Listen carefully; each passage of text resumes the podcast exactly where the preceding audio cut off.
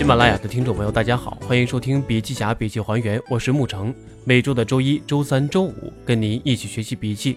欢迎大家加入我们的学习交流群：二五五二四五三二五，一起讨论，共同成长。向时代提问：互联网是件千年大事，它开启了新轴心时代。这是互联网思想者大会的主标题。段永朝老师作为大会结束即兴演讲的发言人，将给我们带来什么样的思考？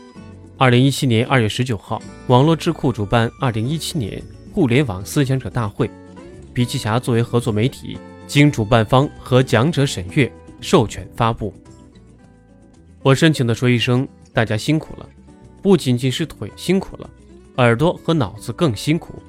有人在中场的时候问我，是不是故意搞成这个样子的？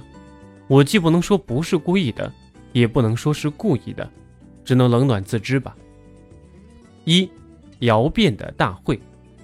这次按照大会的要求，结尾是即兴演讲。但是我从半年前就开始准备即兴演讲，后来我劝自己不许这样，但我依然忍不住准备了好多个准备讲的草稿，所以呈现给大家的一定是 N 多篇稿子自由搭接的结果。先说这个大空间的开始。尤伦斯当代艺术中心，原来是北京七九八艺术区的一个工业窑炉。我讲工业窑炉这个词并不胆怯，我见过太多的窑炉，玻璃窑、陶瓷窑、水泥窑、移动式的窑等等。这个窑看上去特别像隧道窑，是轧钢的前置预热环节所需要的场所。北京七九八尤伦斯艺术中心。一个窑炉变身为一个艺术馆，本身就意味深长。今天，我们又大胆地把它变成一个难以命名的空间。海报上看到的名称是“互联网思想者大会”。大会您一定有感受，是奇俗无比的。但今天的场子到处是噪音，到处是纸屑，有坐着的，有站着的，怎么看都不像一个大会的样子。所以有朋友和我讲。你们是不是在含蓄地批判互联网今天这种躁动不安的情绪？神一样的评论，我竟无言以对。大窑炉是个隐喻，内在隐喻有两个：一，促使转化。大窑炉的第一个图谋是促使内在物品的转化，这种物品可能是冷却的玻璃、矿石。促使转化的目的是进一步塑形，改变物品的形态、结构和理化特征。二，控制大窑炉如何实现这种改变？通过控制窑炉里的氛围、化学元素、温度。控制需要依靠以下三个要素来实现：控制系统，控制系统背后的仪表、传感器、电脑；控制系统背后的控制论、调节理论、自适应理论、现代控制理论、神经控制理论。控制意味着精准的。如人所愿，符合我们要求的物品在炉子那边被贡献出来。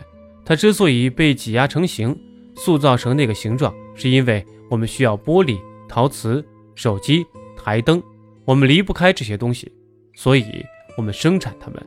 生产就需要控制。大窑炉当年就是干这个事情的。有工厂经验的人听起来不会觉得新奇，没有工厂经验的人听起来会觉得索然无味。因为太过日用而不知，大窑炉代表一个时代，这个时代是以百年甚至数百年为计的，这个时代形成了强烈的烙印，就是这么做是好的。温度要控制准确，要把残次频率降到最低，要把贱金属转化成贵金属，要把毛坯转化成产品的形状，这都是多么鼓舞人心的工业时代的凯歌。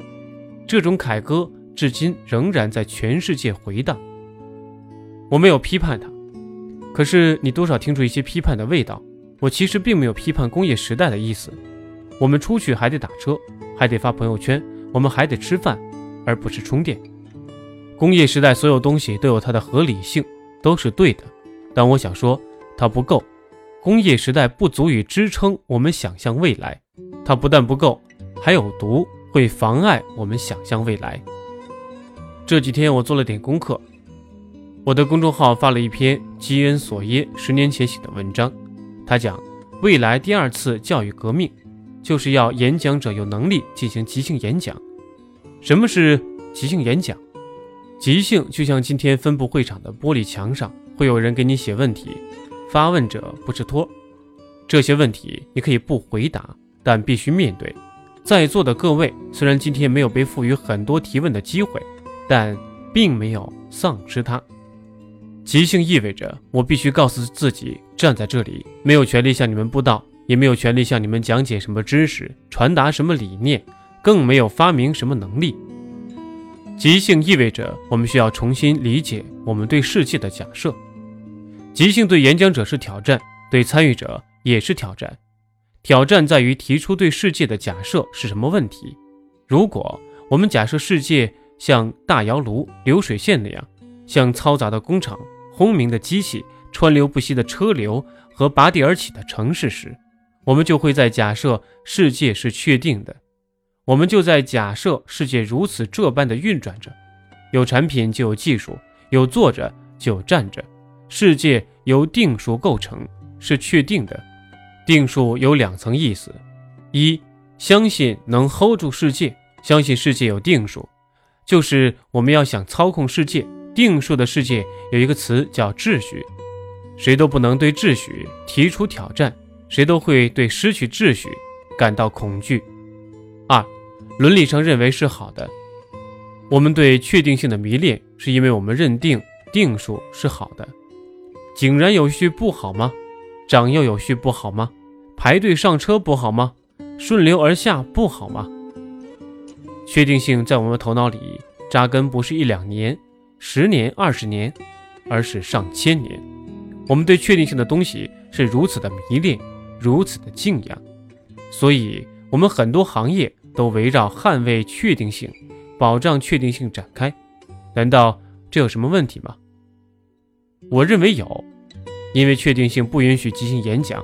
确定性的即兴演讲必须提前做好功课，写好台词，必须区分台前幕后，必须表演。还得演得美轮美奂，逼真的让人忘了表演的存在。他必须精确指导人们的情绪，必须精确的渲染大家什么时候应该鼓掌，什么时候应该潸然泪下。伴随着工业文明的成熟，对工业时代的质疑一直没有停息过。如果你了解法兰克福学派、海德格尔、哈贝马斯，如果你了解后现代，你就会知道。工业文明并不是一曲清爽而宏伟的咏叹调，它四处充溢着噪音、杂音。可是，由于我们对确定性的坚定的信仰，所以无论工程师、科学家、商人还是政治家，都把噪音看成这个世界最大的恶、最大的干扰。所以，我们发明太多技术来屏蔽噪音，我们使用高保真的方式追求最美的声音。追求最好的效果，我们追求最干净、纯粹的语言。可是互联网之后，情况发生了翻天覆地的变化。这种变化现在可能才刚刚开始。我没有答案，我也不知道未来会不会有答案。我只知道，如果我们想真正静下心来，领会时代发出的声音的时候，就必须提醒自己，我们大脑深度已被工业时代的确定性思维盘亘已久。不要恨他，不要抛弃他，他也不会轻易的离场。那要怎么办呢？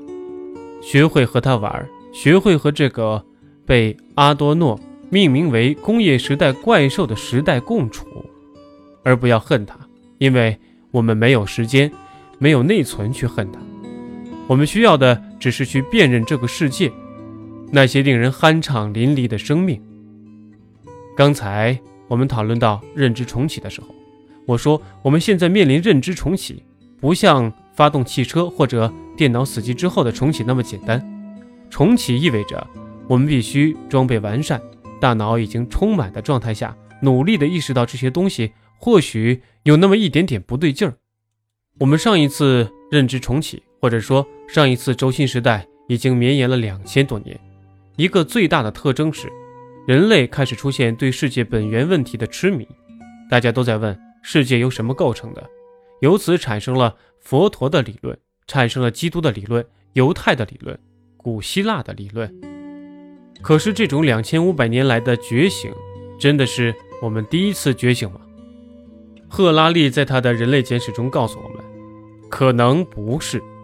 当人们在草原、山峦间奔跑了上百万年的时候，当他们没有语言，只能用肢体在这个世界横冲直撞的时候，他们就经历了一次重大的认知重启，就是开口说话。语言早于文字出现数十万年。当我们没有语言的时候，我们就在努力地认识这个世界。当人们开口说话之初，人们和这个世界仍然是万物互联的，鱼歌互答，花鸟鱼虫，我们与自然之间是彼此生命相依、万物互联的关系。当文字出现之后，情况不一样了，出现了人格化的神，出现了书写的时代、征服的时代，人们在互相征服地理空间、部落。财产，人们在为自己的内心世界得以解脱而征服。因此，轴心时代人类文明的历史就是人类的征服，不管是针对自然，还是针对内在的心灵。可是，我想问，对话呢？人的对话去哪里了？人和人之间心灵相应的那种对话，真的没有从容展开。互联网给了我们这种可能，互联网让我们彼此相处，让我们彼此相依，让我们每一个人瞬间都能感受到别人的存在，但我们依然没有学会沟通。在我们心中，沟通就等于说服别人，获得同类。假如沟通这个目的不能如你所愿，你对这个世界还有信心吗？假如没有共识，也没有北斗星，这个世界还有秩序吗？假如。我们都没有办法好好说话，这个世界还能露出笑脸吗？挑战，无处不在的挑战。认知重启没有那么惬意，没有那么简单。我们向时代提问的任务还很漫长，能力还很笨拙，因为我们内在的干扰，内心的躁动其实强过音响和轰鸣的马达。最后。要感谢对互联网思想大会做出贡献的所有人。